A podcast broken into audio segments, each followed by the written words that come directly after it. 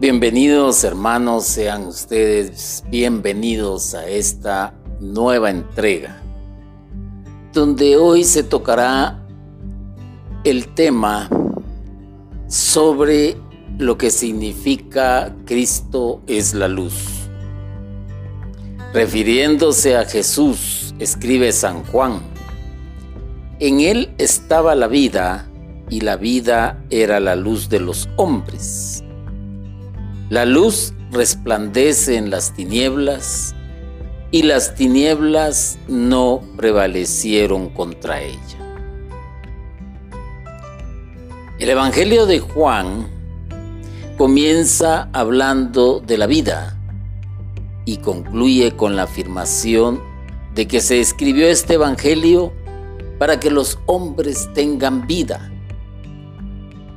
En el Evangelio de Juan, Jesús promete vida eterna al que cree en Él.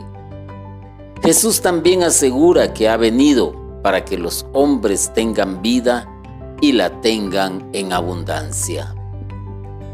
Parece algo ilógico estas palabras de acuerdo al tiempo en que estamos viviendo. Los avances científicos son tan notorios ya hoy sabemos que el ser humano tiene vida porque juegan factores muy importantes la manera en que el ser humano está constituido. Sabemos que la sangre es necesaria, sabemos que el buen funcionamiento del corazón es necesario, Sabemos que el buen funcionamiento del hígado, de los riñones son altamente necesarios. Sabemos que el hombre nace de acuerdo a la unión sexual entre hombre y mujer y que hay necesidad de que un óvulo sea fertilizado para poder dar el proceso de gestación en el vientre de la mujer y sabemos que esa es la manera en que se conceptúa la vida y que con tanto avance que existe hoy en día, ya no podemos pensar en tinieblas, no podemos pensar en oscuridad. Y lo vemos todo de una manera tan materialista que estas palabras pueden sonar hasta fantasiosas ridículas si usted lo quiere. La vida a la que se refiere San Juan en su Evangelio es la vida eterna, la vida que vive Dios y que solo Él puede dar. Y aquí entra otro elemento en el cual el ser humano no piensa pero que sabe que le llegará algún día y es la muerte. Y que después de la muerte nadie, absolutamente nadie, puede asegurar de que exista vida. Y vuelvo a lo mismo. Palabras que pueden sonar tan ilógicas, tan fueras de sentido, y que se nos hable de una vida eterna. ¿Y quién quiere vivir una vida eterna cuando probablemente su vida vaya eh, de desastre en desastre o que tenga o padezca una enfermedad crónica o que ya no aguante la pobreza o que sabe que está viviendo una especie de esclavitud y entonces, ¿para qué quiere la vida eterna cuando para esta persona probablemente el premio sería la muerte? ¿Y quién va a querer la muerte si su vida está llena de lujos, paseos, diversión, cuentas bancarias, suficiente dinero, etcétera, etcétera? Son dos polos hasta cierto punto opuestos. Entonces, ¿qué significado tiene la vida eterna? Y la vida eterna es la vida que vive Dios y que solo Él puede dar, porque Dios es eterno. Es incontable. No se pueden contar los días desde el tiempo de la creación hasta el tiempo final. Entonces, si vemos la vida eterna como algo que puede ser y que es posible, podríamos decir que el que cree en Jesús se le comunica esa vida eterna. En ese sentido, para el que acepta a Jesús, la vida eterna, la vida de Dios comienza ya en este mundo. No se puede explicar con palabras, ni mucho menos se puede llegar a comprender algo que escapa a nuestros sentidos, algo que no podemos ver y que no podemos percibir con los sentidos. A veces, y platicando con un sacerdote, platicábamos sobre las dimensiones. Y me atreví a hacerle una pregunta.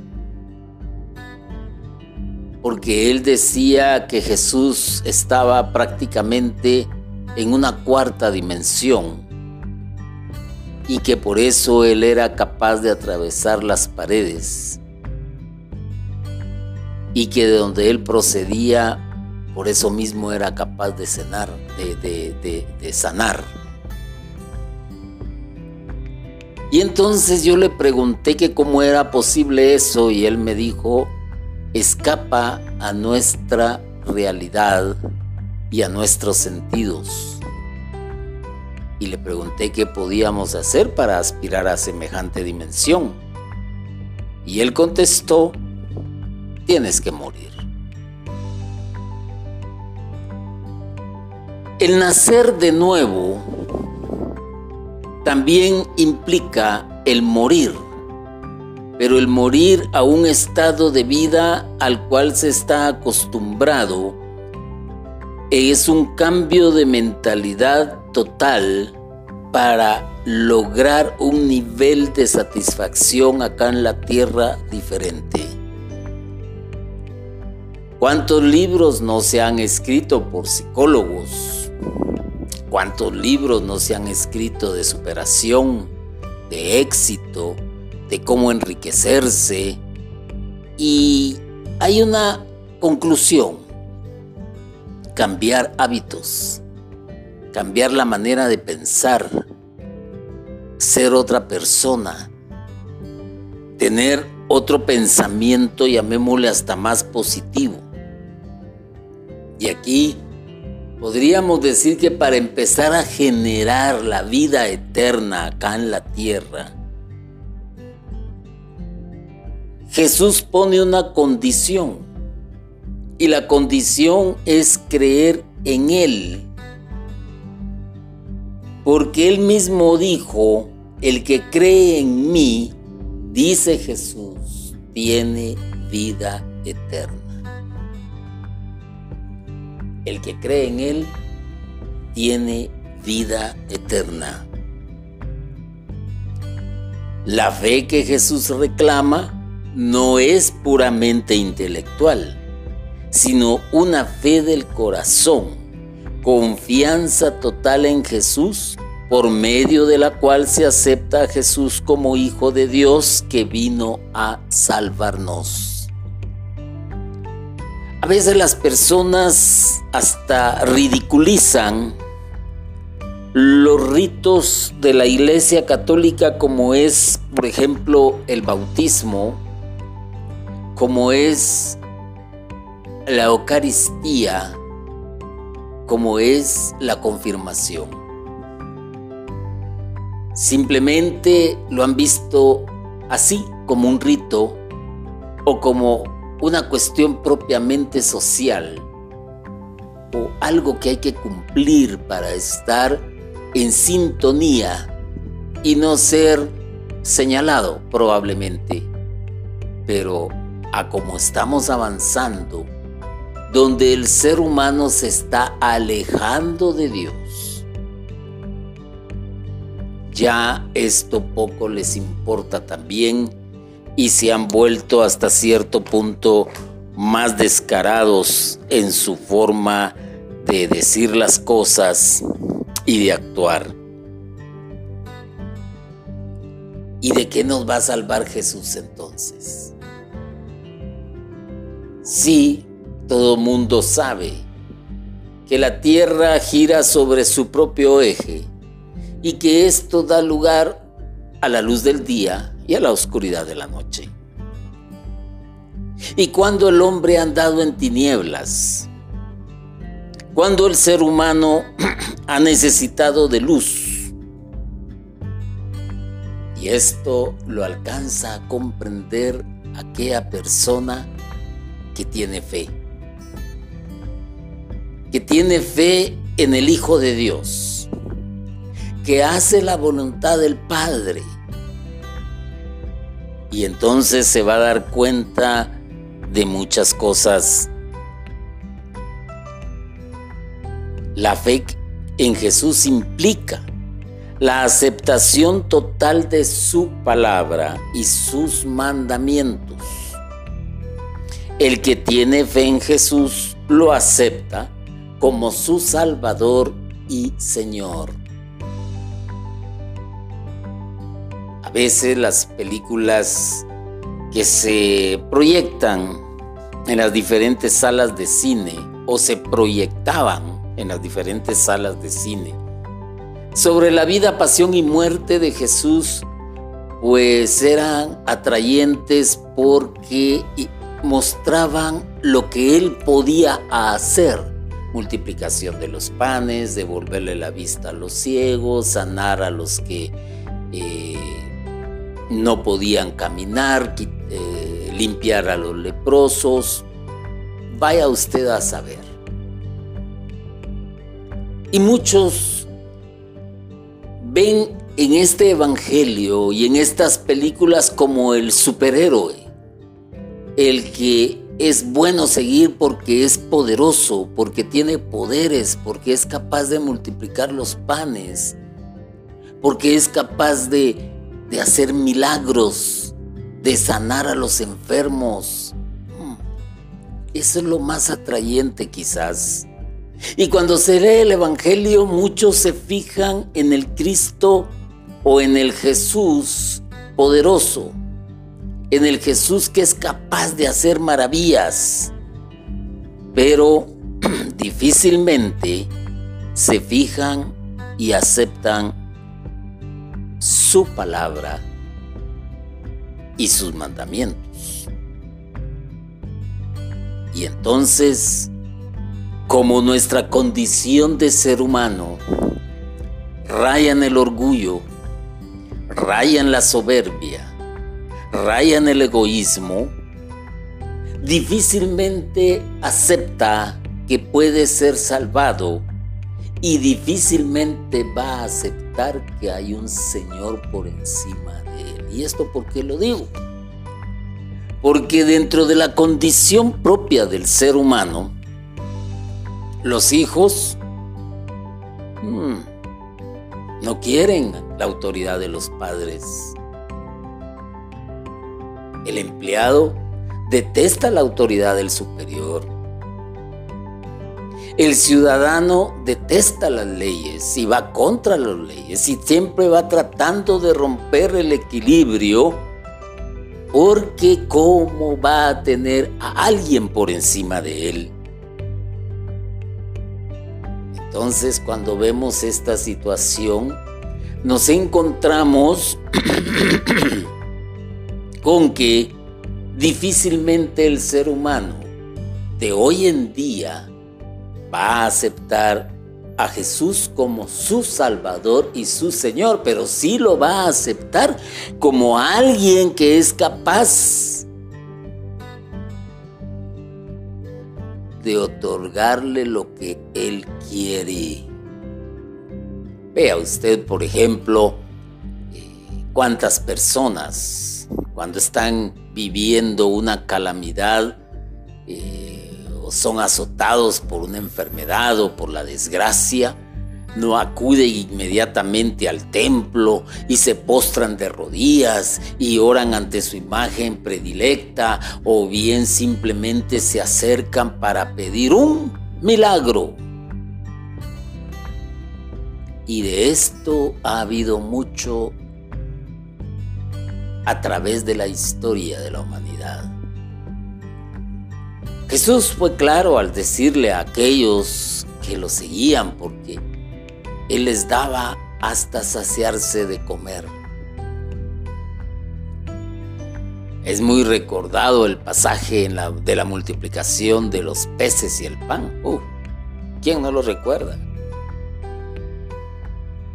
Cinco mil hombres. Cinco mil hombres que no estaban cuando fue crucificado o todo aquel gentío que gritaba Osana al rey de David. Bendito el que viene en el nombre del Señor porque estaban viendo un Salvador de acuerdo a su pensamiento humano, porque necesitaban salir de un yugo. Y qué decepcionante porque ni lo fueron a despedir cuando fue crucificado. Entonces, cuando vemos el Evangelio de San Juan que también presenta a Jesús como luz que brilla en medio de las tinieblas. ¿Y qué es lo que simbolizan las tinieblas en las sagradas escrituras? Simbolizan el caos, la maldad,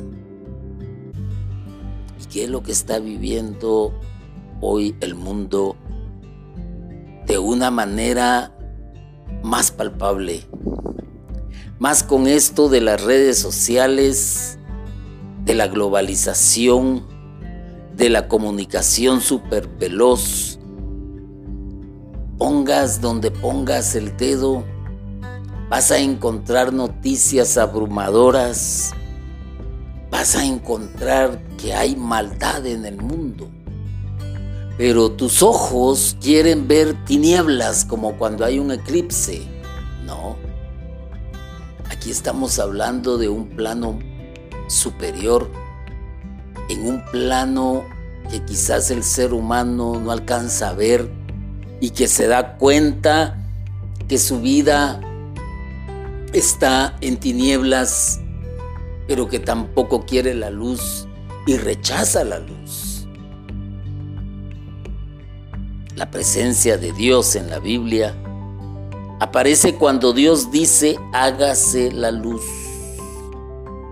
La presencia de la palabra de Dios en el mundo, que es Jesús, Es la luz de Dios que viene a definir la frontera entre lo bueno y lo malo. El hombre vive en tinieblas. Vive en tinieblas cuando le da mayor atención o le presta más atención a su propio yo, a su egoísmo, y cuando hace gala de todo aquello que puede ser dañino para el que está alrededor suyo como para él mismo.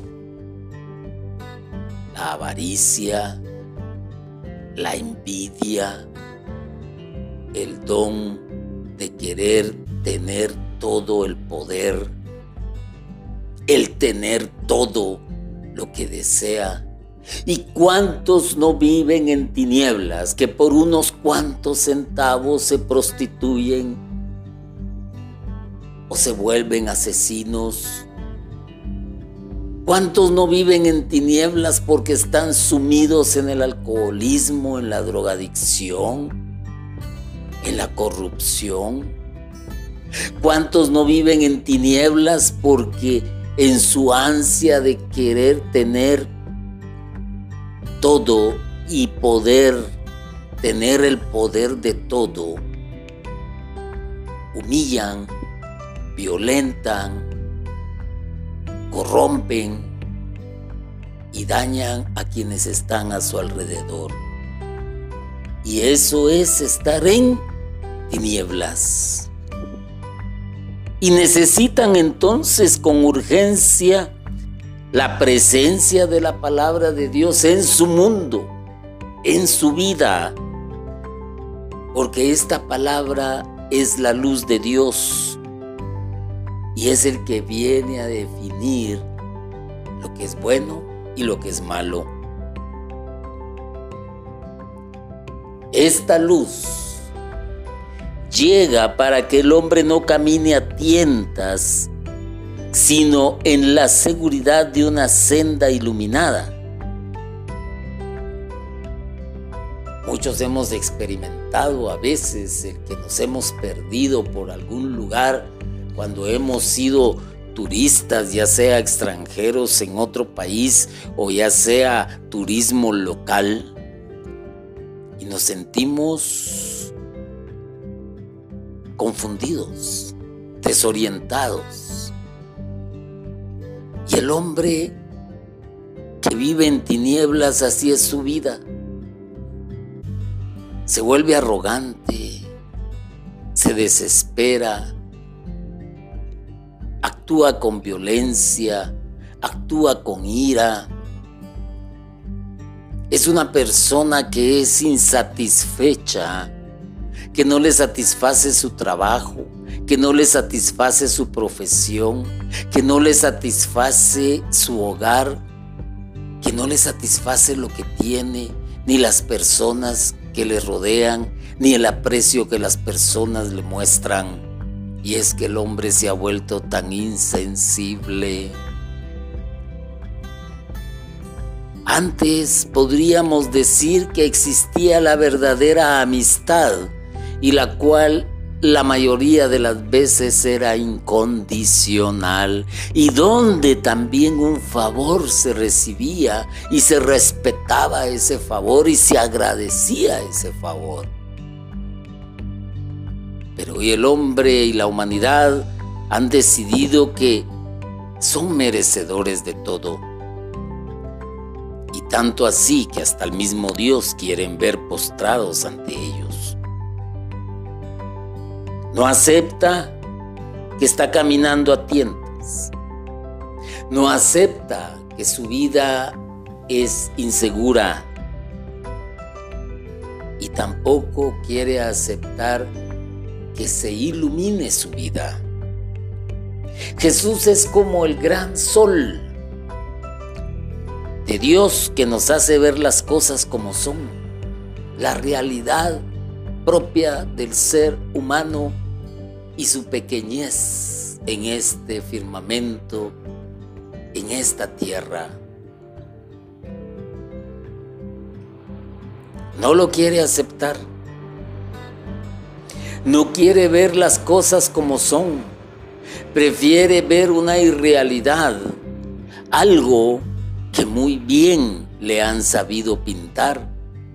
El hombre se ha, se ha vuelto por así decirlo, un consumista.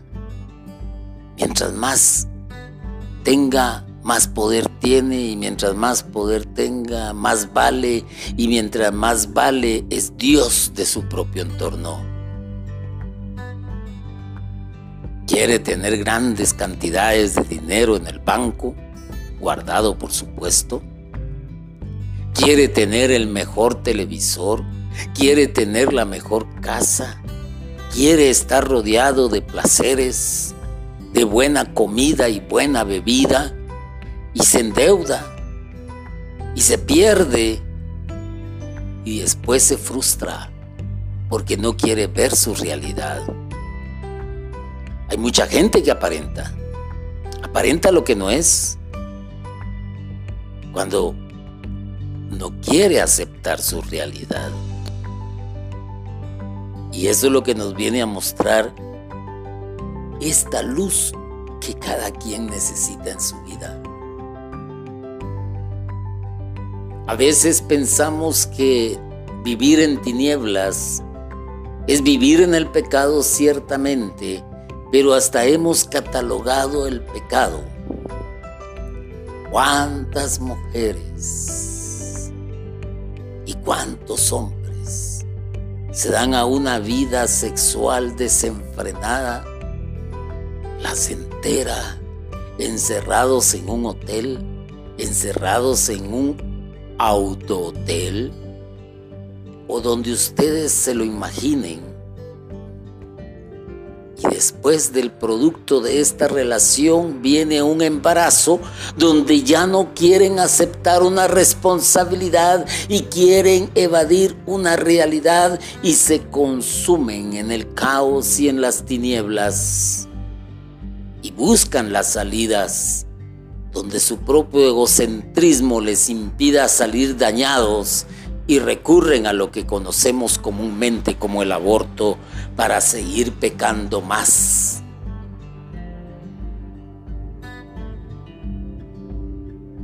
Ciertamente viven en caos, viven en tinieblas.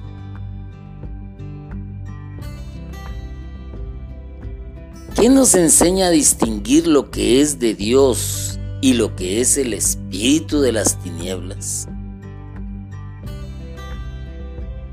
Pues simple.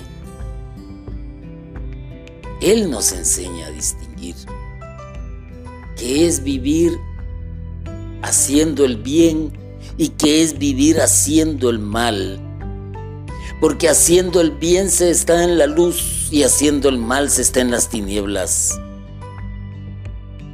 con la llegada de Jesús como luz del mundo, concluye para el hombre su peregrinar en la incertidumbre. Jesús dijo, yo soy la luz del mundo. El que me sigue no andará en tinieblas. Con la llegada de Jesús sabemos cuál es el camino, la verdad y la vida.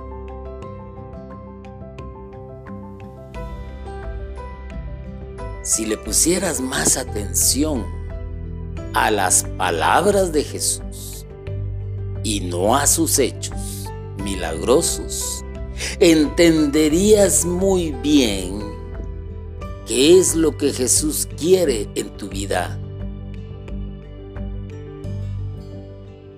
O no, pero como impacta más aquello que nos llama la atención, como cuando miras una serie de televisión donde te impactan los choques, te impactan los disparos, te impacta eh, eh, eh, el baile, pero el diálogo generalmente lo dejas pasar.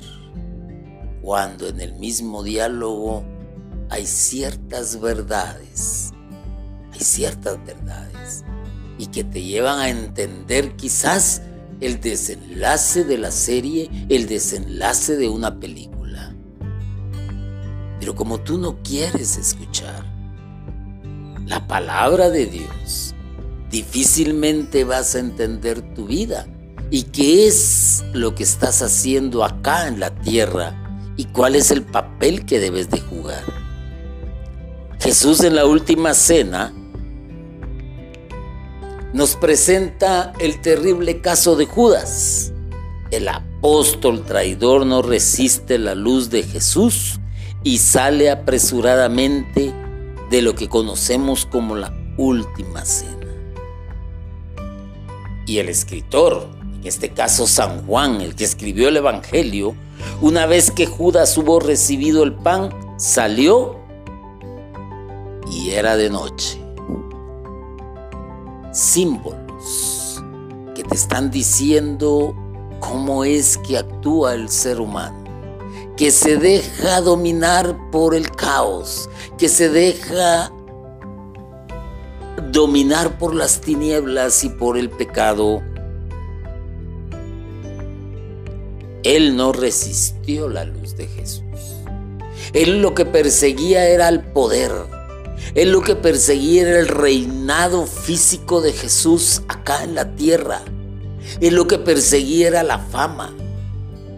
Era el dinero era el poder.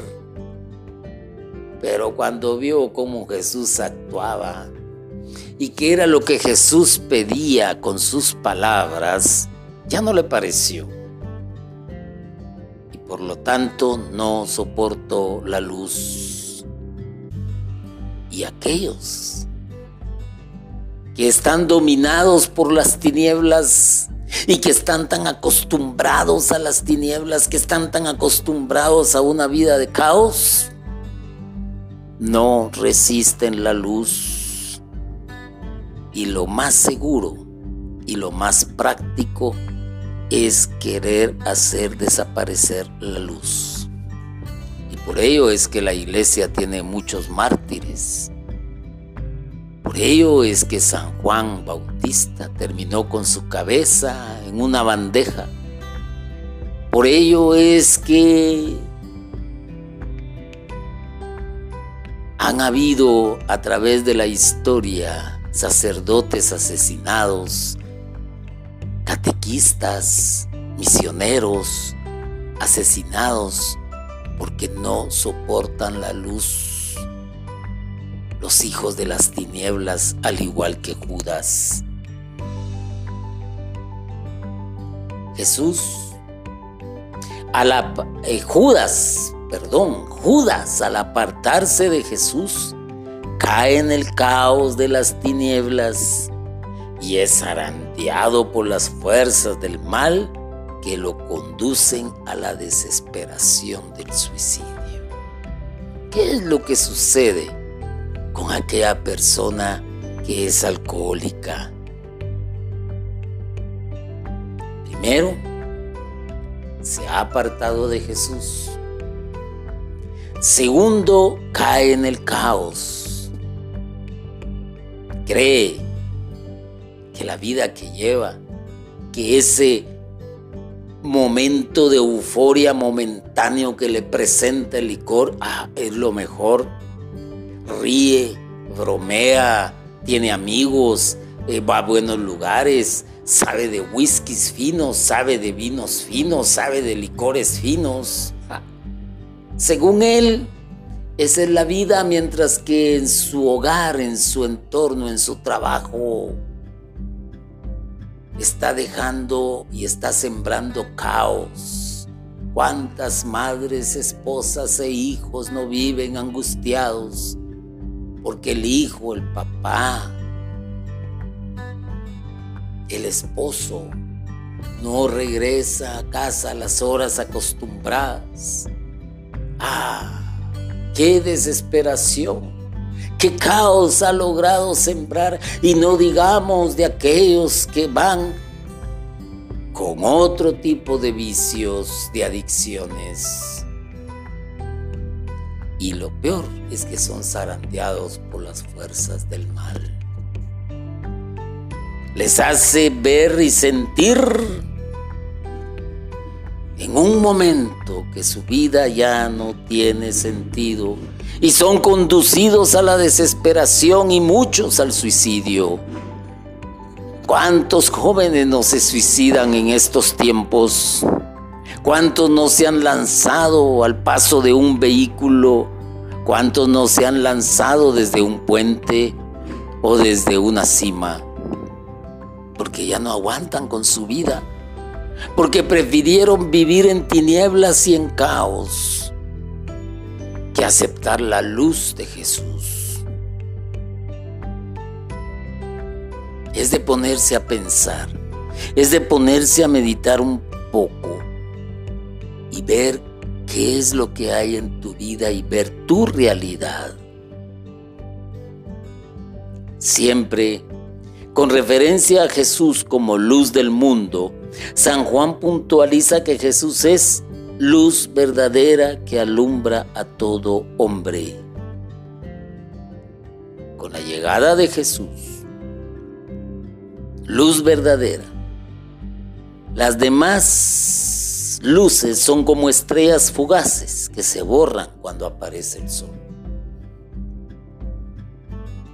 Jesús quiere hacer en tu vida la luz, que abras tu entendimiento, que entiendas qué es lo correcto, qué es lo bueno. Mm. Pero a veces preferimos asistir a centros religiosos como la santería, como la hechicería, como, ¿qué te digo? Lectura de cartas, lectura de manos, Oh, paremos de contar. Buscando la luz donde no hay luz. Buscando un milagro donde no se pueden hacer milagros. Solo te estafan, te quitan tu dinero y sigues en el caos y continúas en las tinieblas. La única luz verdadera es la luz de Dios que está representada en Jesús y cuyo y Jesús es la palabra.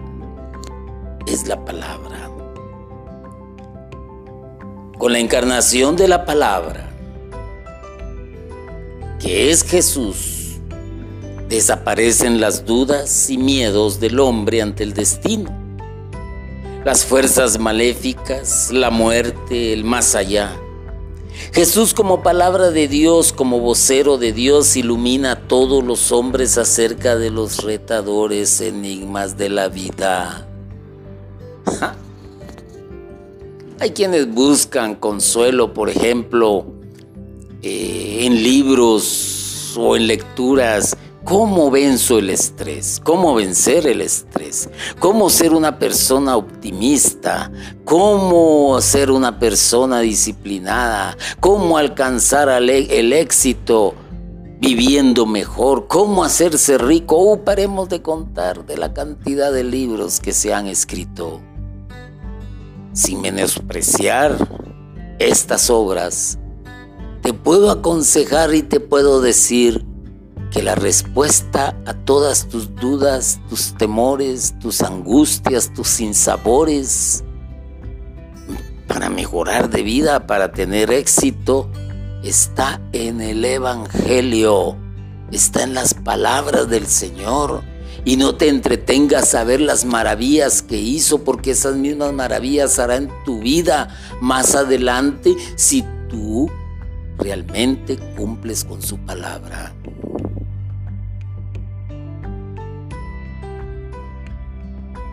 Los milagros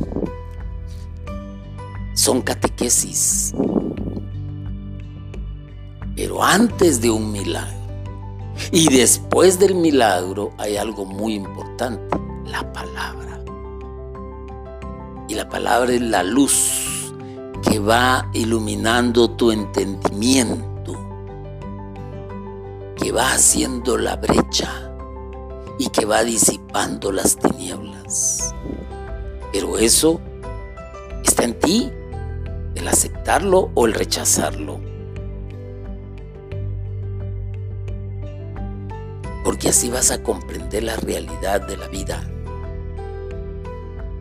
aceptando la palabra de Jesús. Con la llegada de Jesús se verifica una nueva creación Ponle atención a esto.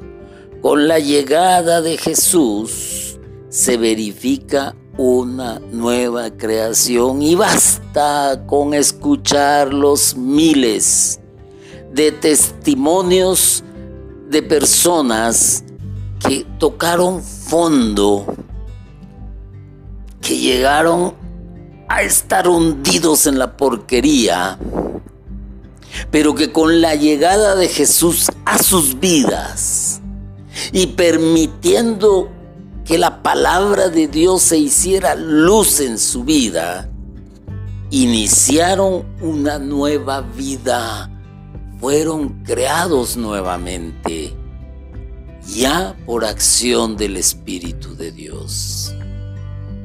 Difícil entenderlo, difícil comprenderlo pero no para aquellos que lo transmiten de todo lo que han recibido, ni para aquellos que lo han experimentado. Cuántas historias fantásticas, algunas hemos leído también de ciertos acontecimientos que han sucedido en la vida de muchas personas. Ah, pero cuando se encontraron con Jesús, su vida cambió. Yo te invito, hermano y hermana, a que le pongas atención a las palabras de Jesús, a la palabra de Dios. Y si tú no eres creyente, ni asistes a ninguna comunidad religiosa, yo te invito que por casualidad te asomes algún día y le preguntes a las personas cómo es que se encontraron con la palabra y qué es lo que la palabra ha hecho en sus vidas. ¿Se van a seguir enfermando? Claro. ¿Van a morir algún día? Claro. ¿Van a tener posiblemente un accidente? Claro.